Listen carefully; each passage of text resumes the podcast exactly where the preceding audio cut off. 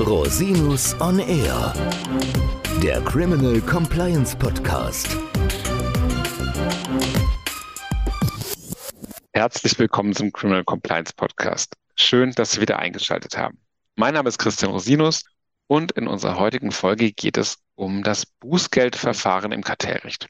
Und ich möchte natürlich da nicht alleine drüber sprechen. Ich habe mir einen ganz tollen Gast eingeladen, Dr. Kim Manuel Künstner von der Kanzlei Schulte Rechtsanwälte aus Frankfurt. Herzlich willkommen, lieber Kim. Hallo Christian, vielen Dank für die Einladung. Ja, schön, dass du dir Zeit nimmst, unseren Hörerinnen und Hörern mal das Thema Kartellrecht ein bisschen näher zu bringen. Das ist ja ein spannender Schnittstellenbereich, der auch strafrechtliche Einschläge hat, aber auch viele wirtschaftliche Fragen aufwirft. Deswegen wahnsinnig spannend und auch wahnsinnig teuer, wenn man dann ein Bußgeld bezahlen muss. Ne? Deswegen äh, vielleicht erklärst du uns erstmal vorab, bevor wir in Medias Res gehen, wer bist du, was machst du, was tust du? Ja, vielen Dank. Ich bin Anwalt bei Schuldrechtsanwälte im Kartellrecht und auch Partner seit 2018, habe 2013 hier den Berufseinstieg auch feiern dürfen. Also jetzt gut über zehn Jahre dabei. Und ich habe schon während des Studiums in Heidelberg den Schwerpunktbereich Binnenmarktrecht gehabt, bin so zum Kartellrecht gekommen und habe dann auch zu dem Thema promoviert und deswegen quasi durch und durch Kartellrechtler und darf das heute hier bei Schuldrechtsanwälte auch in der ganzen Tiefe und Breite machen. Ihr seid ja sehr renommiert in dem Bereich und sehr angesehen, auch einer der wenigen Boutiquen auf dem Markt sozusagen. Was sind denn so eure Schwerpunktgebiete, auf denen ihr kartellrechtlich beratet? Also schön ist bei uns wirklich, dass wir alle kartellrechtlichen Themen bearbeiten. Wir haben Bußgeldverfahren, wir haben Kartellschadensersatzverfahren, wir haben Fusionskontrollen, wir haben Vertriebskartellrecht. Also wir haben nicht so wie jetzt zum Beispiel größere Kanzleien häufig einen Transaktionsschwerpunkt, sondern wirklich in der ganzen Tiefe und Breite selbst macht bei uns auch viel Prozess, Zivilprozesse auch, also viel Kartellschadensersatz. Und das hängt ja, und da werden wir dann zu kommen, auch ähm, sehr stark mit den Kartellbußgeldverfahren zusammen. Ja, das ist eine sehr spannende Verknüpfung zwischen mhm. Kartellrecht ist ja im Prinzip öffentliches Recht und Zivilrecht. Ne? Oder kann man das so sagen, dass das öffentliches Recht ist? Ja, auf jeden Fall. Also Kartellrecht ist sogar alle drei ja. Sparten. Du hast die Bußgeldverfahren, also quasi kleines Strafrecht, wenn ich das so sagen darf, gegenüber einem Strafrecht. Genau. Die, die OVI-Verfahren. Ne? Du hast Verwaltungsverfahren, ja, Fusionskontrolle, Abstellungsverfügung und du hast eine ganze Reihe von zivilrechtlichen Fragen, sei es Belieferungsansprüche, Kartellschadensersatz, you name it. Und das macht das Ganze eben auch so spannend. Also diese breite Ausbildung, die man in Deutschland ja genießt als Jurist, die kann man als Kartellrechtler später dann auch wirklich ausleben. Und du machst ja nicht nur Beratung, sondern du bist ja auch unterwegs auf Social Media Kanälen. Das wollen wir natürlich auch nicht unterschlagen. Was machst du da für ein Projekt? Das finde ich ja sehr spannend. Wir haben zum Beispiel einen Compliance-Podcast, habe mhm. ich mit dem Kollegen Thorsten Walter. Rechtsanwalt und Lebenskünstler heißt der Podcast und der Kollege kommt aus dem Arbeitsrecht und ja, und das ist ganz spannend, aus den verschiedenen Perspektiven dann das Ganze zu betrachten. Das verlinken wir natürlich in den Show Notes, wollte ich nur nicht unerwähnt lassen. Aber gehen wir doch mal zu dem Thema was uns ein bisschen auf die Idee gebracht hat, heute mal einen Podcast zu machen, mhm. gibt ja die erste Entscheidung der Kommission gegen ein Pharmaunternehmen ja. zur Festsetzung eines kartellrechtlichen Bußgelds. Vielleicht kannst du uns da ein paar Hintergründe erläutern. Ja, in der Tat gab es jetzt gerade die Pressemitteilung und es hat mich überrascht, dass es äh, die erste Entscheidung war, Bußgeldentscheidung wegen kartellrechtswidriger Absprachen im Pharmabereich. Man hätte jetzt irgendwie erwartet, hat es schon was gegeben. Es gab auch schon Verfahren gegen Pharmaunternehmen, aber die waren eher Missbrauch einer marktbeherrschenden Stellung. Und das war jetzt tatsächlich der erste Fall aus dem Sektor äh, mit so einer klassischen Kartellabsprache. Das heißt, mhm. Sechs Unternehmen hier, die ein, ein Vorprodukt ähm, für ein Medikament alle herstellen, die sich abgesprochen haben, ganz klassisch über Verkaufspreise, über Absatzpreise und auch über Quoten, also wer welchen Kunden mit welchen Mengen beliefern darf. Und das ist eigentlich so ein ganz klassischer kartellrechtlicher Fall, wie wir ihn kennen, mit der langen Laufzeit, also 2005 bis heute. Die wurde entdeckt durch einen Kronzeugenantrag und dann gab es die ganzen Settlement, also bis auf ein beteiligtes Unternehmen, die Settlement-Vereinbarung mit der EU-Kommission. Ein mhm. Klassiker, wenn man so will. Also ein Klassiker sozusagen, das eignet sich vielleicht auch ganz gut, mal so die allgemeinen Grundsätze des Bußgeldrechts zu erläutern. Wir haben ja quasi verschiedene Phasen und zuerst mal müssen wir ja unterscheiden zwischen europäischem und deutschem Kartellrecht. Vielleicht Kannst du uns mal da so ein bisschen die Gemeinsamkeiten aufzählen zwischen europäischen und deutschen? Ja, das ist sehr gerne. Das ist, wenn man über die Kartellabsprachen, die klassischen, spricht, mittlerweile sehr stark angeglichen. Das ist auch unionsrechtlich überwölbt, wohl vor allem materiellrechtlich. Ja, das Verbot in 101 AFV und 1 GWB, die laufen völlig parallel. Aber es ist natürlich immer die Frage, ob die Kommission, die EU-Kommission das Verfahren führt als EU-Wettbewerbsbehörde oder dann die Wettbewerbsbehörden der Mitgliedstaaten, in Deutschland das Bundeskartellamt. Und darüber müssen sie sich im Grunde ein bisschen abstimmen auch. Das hängt dann immer davon ab auch, wie groß der Scope der Kartellabsprache ist und ein Stück weit auch, bei wem letztendlich der Grundzeugenantrag eingeht, bei welcher Behörde. Das heißt, wer ist wann zuständig? Also wann komme ich ins europäische Kartellrecht, wann komme ich ins deutsche und gibt es da vielleicht auch Überschneidungen? Es kann eine Überschneidung geben, aber das ist natürlich nicht prozessökonomisch. Also das heißt, mhm. es gibt äh, das ECN, das European Competition Network, und darüber ähm, stimmt man sich dann auch ab. Es gibt keine so klaren Regeln, also dass man sagt, wenn es um so und so viele Unternehmen gibt, ist es die, eine Behörde oder die andere. Das ist in der Fusionskontrolle anders. Dort wird es anhand von Umsatzschwellen die Zuständigkeit geregelt. Es gibt auch weitgehend äh, Möglichkeiten, eben dann zu verweisen oder äh, zu besprechen, wer zuständig sein soll für die Verfahren. In dem Fall war es ja so, dass es wohl weite Teile Europas betroffen hat und darüber hinaus auch, glaube ich, Australien, wenn ich es richtig gesehen habe.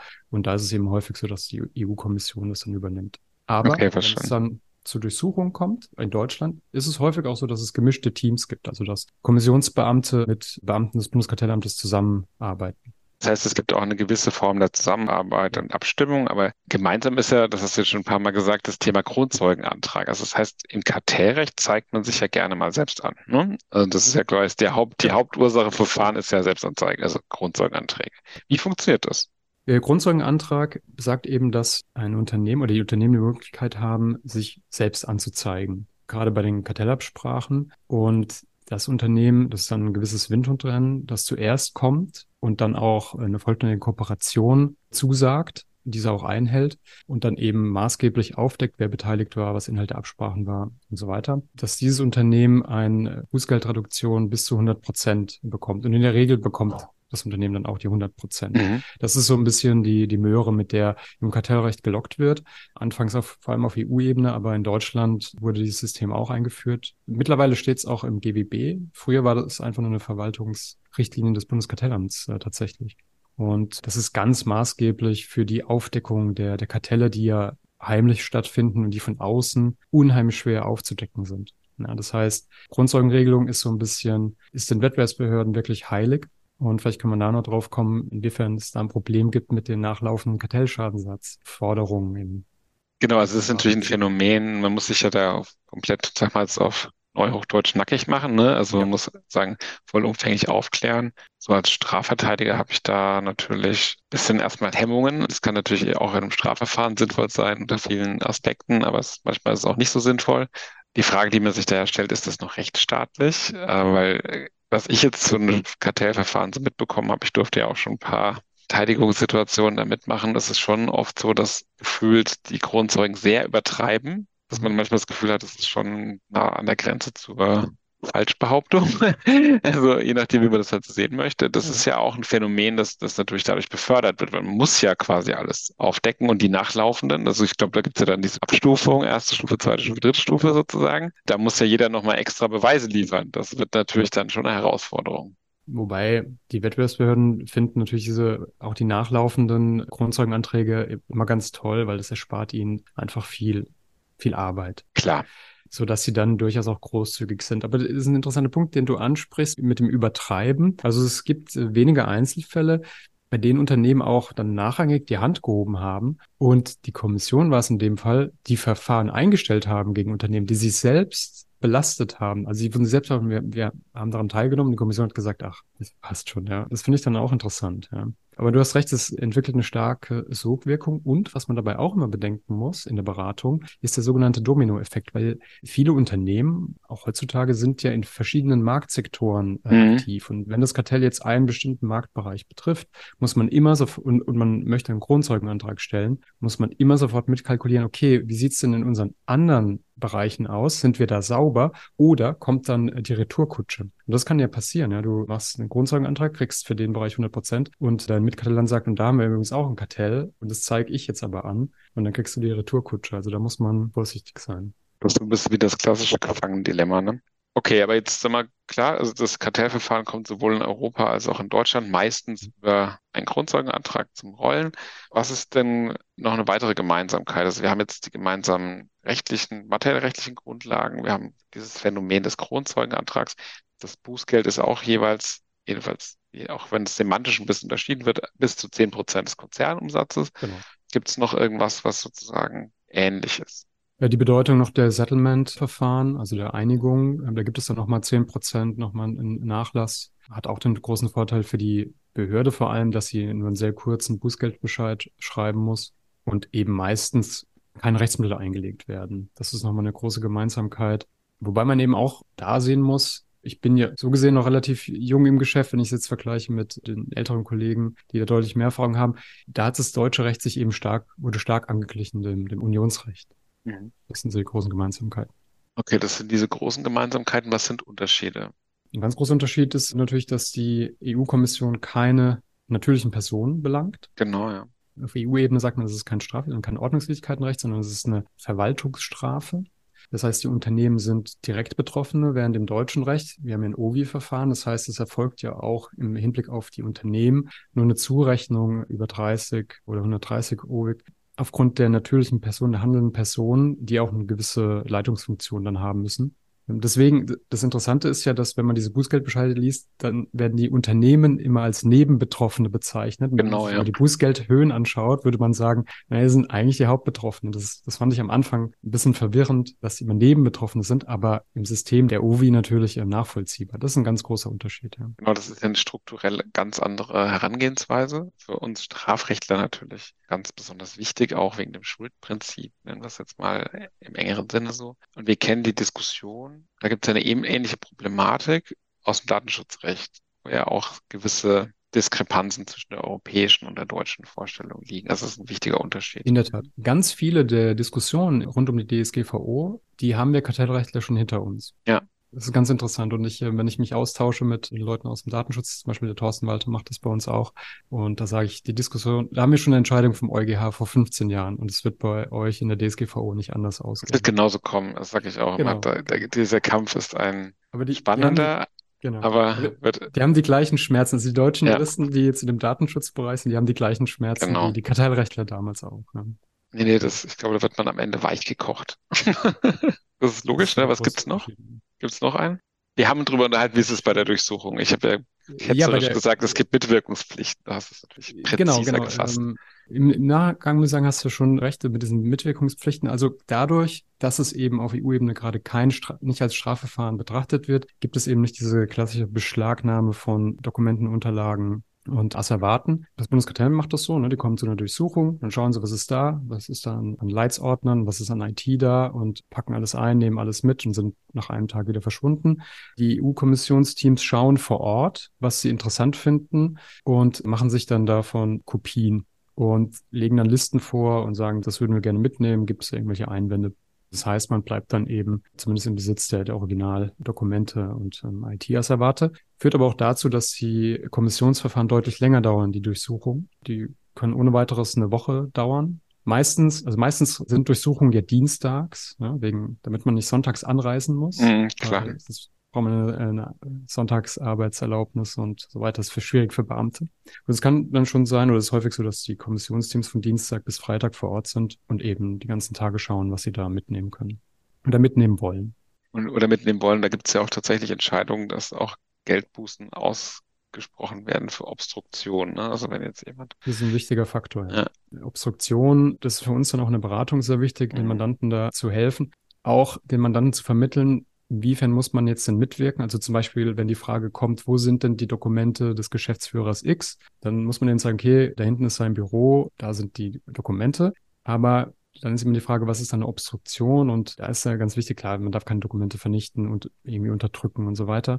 Und ein wesentlicher Faktor ist auch die EU-Kommission, da sie eine ganze Woche da ist, nimmt sich immer so einen Konferenzraum vor Ort, Mhm. den sie quasi untechnisch gesprochen beschlagnahmt oder in Beschlagnahme nimmt. Und dort lagert sie auch die Asservate oder Kopien Asservate, die sie mitnehmen möchte, bringt auch die eigenen IT-Server häufig mit und die müssen untergebracht werden. Und damit die in Sicherheit sind, wird dieser Raum jeden Abend versiegelt, gemeinsam mit dem Mandanten und dem Kommissionsteam und am nächsten Tag geöffnet. Und wenn das Siegel zwischenzeitlich beschädigt wird, gebrochen wird, dann gibt es eben eine, eine Strafe nur aufgrund dieser Obstruktion, die kann eben bis zu einem Prozent des weltweiten Gruppenumsatzes betragen. Und da gab es in der Vergangenheit auch schon hohe zweistellige Millionenbeträge. E.ON ist ein bekannter Fall in Deutschland für Siegelbruch. Ja, da war es, glaube ich, eine Reinigungskraft. Ne? Das war eine der Verte Verteidigungs... Das war eine der Verteidigungs... will da keinen Kollegen zu nahe treten. Ich habe da auch keine Insiderkenntnisse. Es war eine Verteidigungslinie. Ich glaube, eine andere war, dass tatsächlich die Siegel genutzt wurden, schon über ihrem MHD quasi war. Ah, ja. Aber es hat alles nichts genutzt. Das wurde ähm, relativ, beziehungsweise, wenn ich es richtig in Erinnerung habe, hat sogar das Gericht in der ersten Instanz ist ein Teil der Argumentation gefolgt, aber dann der EuGH hat es dann, glaube ich, wieder aufgehoben. Das passiert häufiger mal bei Kartellbußgeldverfahren. Ja, das habe ich auch das Gefühl, dass da Rechtsmittel nicht immer zwingend dazu führen, dass es nee, besser nee. wird, ne? Nee, das war früher auch deutlich einfacher, da noch zu argumentieren. Das ist äh, deutlich schwieriger geworden. Also ja. da haben die keine Lust mehr drauf, so im Einzelnen drauf zu schauen teilweise. Okay, also so eine Bußgeldverfahren ist definitiv eine sehr unangenehme Angelegenheit. Ne? Ja.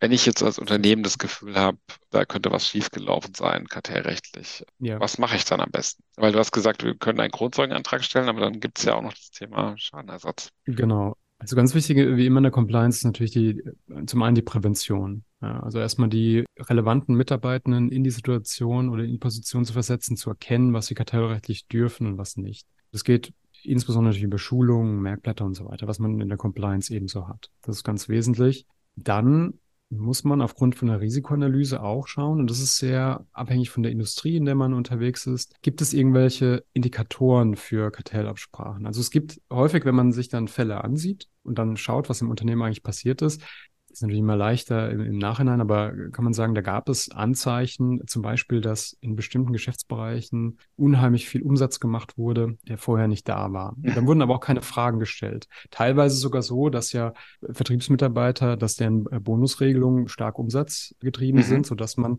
da vielleicht sogar ein Zeichen setzt, ist uns eigentlich egal, wo der Umsatz herkommt, Hauptsache er ist da. Und das kann manchmal mit den Kartell-Compliance-Zielen auch konfligieren. Ne? Mhm. Muss man eventuell aufpassen. Also das kann auch eine wichtige Maßnahme sein. Und wenn jetzt das Kind in den Brunnen gefallen ist, das kann passieren, weil viele dieser Absprachen, wir haben jetzt gerade über diese Pharmageschichte gesprochen und die begann am 1. November 2005, begann diese Absprache, bis sie dann 2019 mit der Durchsuchung durch die EU-Kommission beendet wurde. Also wir reden hier über 14 Jahre und das ist nicht untypisch für kartellrechtswidrige Absprachen. Und manchmal ist es so, dass ein Geschäftsführerwechsel oder dergleichen und die Erben dann so ein Thema sind sensibler als die Vorgänger und sagen dann, oh, wie gehen wir jetzt damit um? Und dann muss man eben sehr genau erörtern, ist es sinnvoll, hier einen Grundzeugenantrag zu stellen? Über den muss man immer nachdenken, weil er natürlich, wenn man der Erste ist, eine hundertprozentige Bußgeldfreiheit äh, in Aussicht stellt. Locker vor zehn Jahren hätte man wohl gesagt, das ist ein No-Brainer. Ja, wenn ich das als Kartell entdecke und auch der Meinung bin, ich will dieses Kartell nicht fortführen, dann war so ein Bußgeldantrag No-Brainer. Jetzt du hast ja gesagt, oder wir hatten es auch zusammen schon gesagt, jetzt muss man immer noch mit einbeziehen, wir haben die Kartellschadensersatzverfahren, die nachlaufen. Und was wir mittlerweile ja auch haben, ist das Wettbewerbsregister. Das heißt, die Eintragung ins Wettbewerbsregister. Und da kann es eben ein Ausschlussgrund sein, wenn man da mit einem Kartell Bußgeld eingetragen ist. Das gab es früher eben nicht. Und das sind so die Dinge, die dazu führen, dass man noch mehr darüber nachdenken muss. Und vielleicht noch ein dritter Aspekt ist, es kann ja durchaus auch mal strafrechtlich relevant werden, wenn es eben um Ausschreibungen geht. Dann reden ja, wir über 200, ja, genau, dann reden wir über 298 StGB. Und dann ist es natürlich gerade für die handelnden Personen recht schnell Essig mit dem Kronzeugenantrag, denn ihr Strafrechtler habt das zwar auch, aber ich glaube, der 298 ist davon auch gar nee. nicht erfasst. So dass man eben diese Straffreiheit gar nicht in Aussicht stellen kann, auch, ja, wenn es um Ausschreibung geht. Und wir haben ja viele Kartelle eben im Bausektor und da ist es natürlich, ist man sofort im Ausschreibungsthema drin. Du bist sofort im Ausschreibungsthema drin und da gibt es auch eine Interessen, also kein Interessengleichlauf zwingend zwischen dem Unternehmen und den Führungskräften, muss man fairerweise auch sagen, weil wenn die das anzeigen, dann zeigen sie es sich häufig selbst mit an und es geht auch nicht zwingend immer gut aus.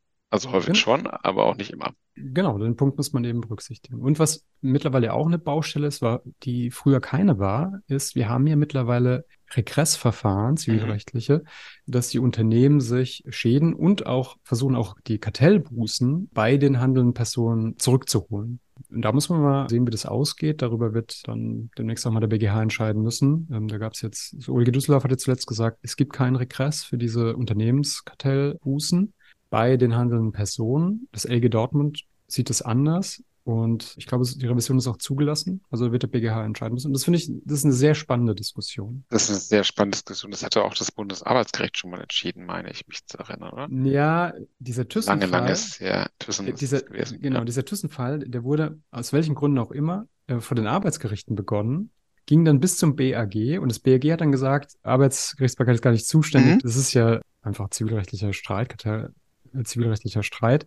Und deswegen ist es jetzt beim LG Dortmund. Ach, das ist dasselbe Verfahren, oder was? Ja, ja. Genau. Ah, okay. Ich habe dann also, irgendwann also mal gibt, den Überblick verloren, glaube ich. Es gibt mehrere Verfahren, aber dieses Thyssen-Verfahren ist mittlerweile dann vor dem Landgericht Dortmund. Die haben sich dann verglichen. So die, ich bin da nicht involviert, aber die, die Geschichte ist, glaube ich, so, dass die DNO-Versicherung, weil es ging ja um einen dreistelligen Millionenbetrag und die DNO-Versicherung hat irgendwann, für die war ja auch ein großes Risiko da durchaus mhm. mit drin. So ist die Geschichte, ja, dass die dann wohl gesagt hat, okay, wir, wir machen jetzt einen einstelligen Millionenbetrag und beenden die Sache jetzt hier. Ja, bevor wir noch Aber, weiter zweistellige Millionenbeträge an die Anwälte zahlen. Ja klar, da spielt alles damit rein. Es gibt neue Verfahren aus anderen Kartellen, die auch in Dortmund und Düsseldorf spielen. Genau, und Dortmund hat sich nochmal nach der Entscheidung des OLG Düsseldorf nochmal Hinweisbeschluss ganz dezidiert anders äh, mhm. positioniert. Und das einfach, finde ich auch so, auch rechtspolitisch und auch wissenschaftlich eine super spannende Diskussion, ob das eigentlich auch zweckmäßig ist, zu sagen, man holt es sich bei den handelnden Personen zurück oder nicht. Aber das ist, das, das ist ein Thema für einen eigenen Podcast. Das ist ein Thema für einen eigenen Podcast, könnte man echt tatsächlich auch nochmal drüber nachdenken.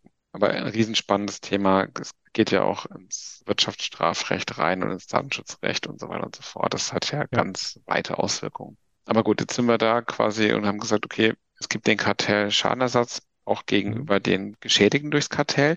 Bin ich da als Kronzeuge in irgendeiner Form privilegiert oder sehe ich mich da derselben Haftung ausgesetzt wie alle anderen? Man ist grundsätzlich genauso der Haftung ausgesetzt. Alle Kartellanten sind Gesamtschuldner, sodass sich die Geschädigten im Grunde aussuchen können, wen sie verklagen, wenn sie der primären Anspruch nehmen. Die anderen werden natürlich dann reingeholt als Streitverkündete in die Verfahren. Das Besondere, und da ist nochmal ein Unterschied auch zwischen dem EU-Kartellrecht und dem deutschen Kartellrecht, in Deutschland ist es so, dass der Kronzeuge dem 100 Prozent der Buße erlassen wird, gegen den ergeht in der Regel schon gar kein Bußgeldbescheid, sondern gegen den wird dann eingestellt. Mhm. Während die EU-Kommission, die macht einen ganz normalen Bußgeldbescheid und setzt ganz am Ende der Entscheidung dann die Buße auf Null.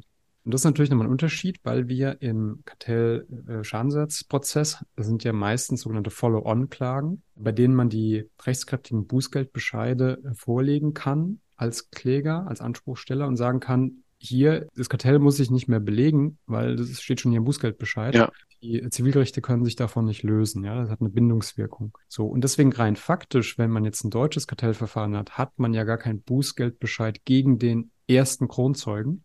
Das heißt, es wird da auch schwerer fallen. Natürlich hat er ein gewisses Darlegungsbeweisproblem, weil er ja schwer, er müsste sich ja in Widerspruch zu seinem eigenen Genau, er müsste ja sagen, ich habe gelogen.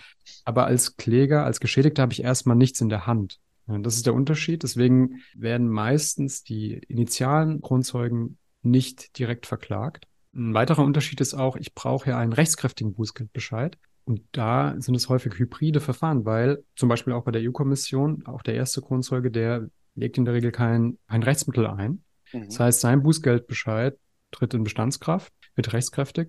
Andere mögen aber vielleicht Rechtsmittel einlegen. Das heißt, dann dauert es ja nochmal zwei, drei, vier, fünf Jahre. Ja bis dann Entscheidung da ist. Und das hatte vor allem im, im Alt, nach dem alten Recht auch nochmal massive Auswirkungen auf äh, die Verjährungsregeln, weil die nämlich individuell gelaufen sind. Also wir hatten auch einen, einen ganz spannenden Fall hier in Frankfurt zum hybriden Verfahren. Da wurde ein Katelant verklagt und wir haben den originären Grundzeugen vertreten und gegen unser Mandanten waren die Ansprüche alle schon längst verjährt. Und der andere Katelant hat dann uns versucht, mit der Feststellungsklage quasi eine Verjährungshemmung zu erzeugen. Äh, ein ganz spannendes Verfahren auch. Und das hat aber nicht funktioniert. Ja. Also da beißen wirklich den letzten dann auch die Hunde. Ja. Das muss man auch mit einkalkulieren. Gibt es denn auch einen Gesamtschuldenausgleich untereinander? Also kannst du jetzt sagen, yeah. vielleicht ist der Kronzeuge ja eigentlich der schlimmste von allen, hat dann quasi sich gerettet. Kann das äh, genau, im Innenregress ist der Kronzeuge tatsächlich dann auch privilegiert und ah, okay. sich darauf mhm. berufen, dass er nur in der Höhe, in der er selbst dann auch geliefert hat, belangt wird. Da gibt es eine gewisse Teilprivilegierung. Aber außen haftet er ähm, erstmal auch voll, aber rein faktisch wird er meistens nicht als erstes in Anspruch genommen. Und genau diese Gefahr, dass er am Ende doch Kartellschadensatz leisten muss, führt nach Ansicht vor allem des Bundeskartellamts zu einer Hemmung des Kronzeugenprogramms. Also es gibt so, das ist natürlich nur eine Korrelation, keine Kausalität. Es gibt so Statistiken, die zeigen Anzahl der Kartellschadensatzverfahren und Anzahl der gestellten Kronzeuge und die, die verlaufen disparat. Also je mehr Kartellschadenssatz, desto weniger Grundzeugenanträge. Aber wie gesagt, das ist natürlich nur eine Korrelation. Wird auch ein bisschen verfälscht jetzt durch Corona. Da gab es natürlich relativ wenige Durchsuchungen auch. Aber das ist die große Sorge, die die Wettbewerbsbehörden haben. Und deswegen fordern die auch im Rahmen von GWB-Novellen, dass es eine deutlich stärkere Privilegierung des Kronzeugen geben soll, mhm. auch im Kartellschadensersatz. Und wenn ich jetzt mal in die Glaskugel schauen muss und sage, es gibt vielleicht noch eine zwölfte GWB-Novelle in, in, dieser Legislatur, könnte ich mir vorstellen, dass sowas zumindest äh, im Gespräch ist und eingeführt wird. Ja. Weil da sind die Wettbewerbsbehörden schon sehr dahinter. Das habe ich verstanden. Das macht ja auch Sinn aus Sicht der Kartellbehörden. Aus Sicht der Geschädigten macht es wenig Sinn. Also das wäre ja einfach eigentlich, ne? man würde sich an einem Kartell beteiligen, dann meldet man sich und dann muss man gar nichts mehr zahlen. Das wäre schon vielleicht aus der Richtung, weiß ich jetzt nicht, ob ich das gerecht fände, aber mal gucken. Ja, ja, es gibt immer diese Diskussion. Und weil wir nochmal zurück auf den Pharmafall. Mhm. Ich hatte ja vorhin gesagt, Beginn der Absprache war 2005 und Ende dann 17. September 2019 mit der Durchsuchung. Und der initiale Kronzeuge in dem Fall, dessen Beteiligung war vom 22. Januar 2015 bis 4. Februar 2016. Also der war nur ein Jahr an dem Kartell beteiligt und hat dann aber die Hand gehoben, hat es gegenüber der Kommission angezeigt. Und der kommt jetzt bußgeldfrei raus. Und die anderen, ja, freuen sich dann natürlich. Das ist auf jeden Fall ein sehr spannender Aspekt. Also das heißt, vielleicht nochmal ganz zum Schluss abschließend, was passiert denn jetzt, wenn ein Kartellverfahren eingeleitet wird? Also es kommt die Durchsuchung, die ist meistens relativ unangenehm, klar. Und dann geht es wie weiter? In dem Moment, in dem die Durchsuchung startet, und deswegen ist Prävention aufgrund dieses Windhundrennens, das wir gerade beschrieben haben, auch so mhm. wichtig. Ne? Weil natürlich, du hast vielleicht den ersten Kronzeugen, okay, der ist dann raus, aber dann findet die Durchsuchung ja parallel statt. Und dann kommt es darauf an, wer zum Beispiel die Position 2 hat. Da kann es ja um Millionenbeträge an Bußgeldern gehen. Und man kann quasi in der laufenden Durchsuchung einen sogenannten Marker setzen, ja, also die Bereitschaft signalisieren, dass man kooperieren möchte. Man kann natürlich in der kurzen Zeit ja nicht sofort einen kompletten Grundzeugenantrag schreiben, aber man kann sagen, wir kooperieren, wir machen Angaben zu folgenden Punkten und setzen jetzt hier einen Marker. Das heißt, und da kommt es auf Geschwindigkeit an und Geschwindigkeitsvorteile. Das heißt, und auch hier wieder Prävention. Wenn ich erst im Moment der Durchsuchung anfangen muss zu überlegen, wem sage ich jetzt eigentlich Bescheid, wer sind eigentlich meine kartellrechtlichen Berater oder ähm, wir nehmen gerne auch im, äh, zum Beispiel Strafrechtler, die vielleicht auch ein bisschen remote sitzen. Ja? ja? nicht jedes Unternehmen sitzt ja jetzt in Frankfurt, Berlin, München oder Hamburg, ja? weil es eben um Geschwindigkeit geht und Strafrechtler ein bisschen verteilter ja auch im Bundesgebiet sind. Ein bisschen schneller. Ja, und vor allem, mit denen kann man gut. Wir sind äh, gewohnt. Bad, Bad, Cop, gut. Ja, ja, Cop wir sind gewohnt. Weißt du, die Straftäter können erstmal dann so ein bisschen robust auftreten ja. und dann kommen wir und sagen. Dann kommen die Lieben, die Nice Guys, kommen, genau. mit denen man sich dann am Ende einigen darf. Genau, genau. Aber Geschwindigkeit ist eben das A und O dann in dem Fall. Und wenn ich dann erst im, im Moment der Durchsuchung mir überlege, wie eigentlich mein Notfalldurchsuchungsplan war, mit Kommunikationskette und so weiter, dann bin ich ja natürlich schon deutlich im Hintertreffen. Und in dem Moment, in dem es eine Durchsuchung gibt, fangen wir eigentlich an, und wir in Kenntnis gesetzt werden, fangen wir parallel mit der internen Ermittlung an. Weil wir müssen ja uns überlegen, ist was dran? Lohnt es sich, über einen Marker nachzudenken und es passiert dann eben unter hohem Zeitdruck. Im Würde man denn nicht einfach sofort den Marker setzen und sagen, ich setze jetzt sofort den Marker und wenn ich es dann später nicht machen will, dann sage ich, ich mach's nicht. Ja, im Marker müssen schon gewisse Grundangaben äh, gemacht ah. werden. Ah. Du kannst nicht einfach sagen, es gibt keinen Eventualmarker. Also dann verlierst du den auch. Da haben die Wettbewerbsbehörden dann auch einen großen Spielraum zu sagen, guter Versuch, aber so nicht. Ja. Da muss man aufpassen. Aber wenn du jetzt mitten in der Durchsuchung bist, kannst du ja schlecht eine Internal Investigation machen, oder? Also. Doch, doch. Also was passiert ist, wir kommen sofort vor Ort, so schnell wie möglich. Mhm. Und wir ziehen natürlich die Leute zusammen, die die damit zu tun haben, Geschäftsführer, Vertriebsmitarbeiter aus dem Bereich. Ja, je nachdem, Ausgangspunkt, ich meine, das ist bei euch ja auch so, ist natürlich der Durchsuchungsbeschluss. Genau. Der spricht ja zu einem schon, ja. Und darauf aufbauend fangen wir sofort an mit der Internal Investigation. Wir reden mit den Leuten, wir fragen, wo sind die Dokumente, welche Dokumente gibt es da, was steht da in den Dokumenten drin. Ich sage mal so, die Behörde hat in dem Moment einen besseren Zugriff durchaus auf die Asservate, aber wir haben immer den besseren Zugriff auf die Leute. Wir schaffen die auch da weg, ja. Wenn die wenn die nicht da sind, sagen wir denen, kommt auch nicht. Und wenn die dort sind, dann sagen wir, kommt hier irgendwo entweder in Kanzleiräumlichkeiten, Hotel, was auch immer, ja, ähm, bevor es da zu Gesprächen kommt und genau, das muss man ja vermeiden. Und dann fangen wir sofort an, ja, weil das wirklich auf jede Minute ankommen kann. Ja, ja. Das macht es auch ähm, sehr spannend. Genau, also man muss relativ schnell und ad hoc reagieren. Fand ich, finde ich auch sehr spannend. Als ich das erste Mal das gemacht habe, war ich so ein bisschen, also ich wusste, dass das vorkommen kann, aber dann die Entscheidung zu treffen, die ist schon ja, so eine Herausforderung. Aber ja. im Prinzip, glaube ich, kann man das dann doch recht schnell machen, wenn man ungefähr weiß, in welche Richtung das gehen soll. Ja, wunderbar. Das war ja wirklich ein Forstritt durchs Bußgeldrecht im Kartellrecht. Also ich bin sehr dankbar, dass du Zeit gefunden hast, uns das so schön ausführlich und auch instruktiv näher zu bringen. War ganz toll, dich hier im Podcast zu haben. Vielen, vielen Dank. Ich habe zu danken, hat viel Spaß gemacht. Ja, und Sie, liebe Hörerinnen und Hörer, wenn Sie Fragen haben an Herrn Künstner, ich verlinke natürlich die Kontaktdetails in den Show Notes. Und wenn Sie Fragen an mich haben, wie immer unter info at rosinus-on-r.com. Bis zum nächsten Mal. Ich freue mich auf Sie. Der Podcast stellt lediglich einen allgemeinen Überblick über rechtliche Themen dar und ersetzt selbstverständlich keine Rechtsberatung zu konkreten Fragestellungen im Einzelfall. Bei Fragen wenden Sie sich an Rechtsanwältinnen und Rechtsanwälte Ihres Vertrauens, natürlich auch gerne an uns. www.rosinus-on-r.com oder unter www.rosinus-partner.com.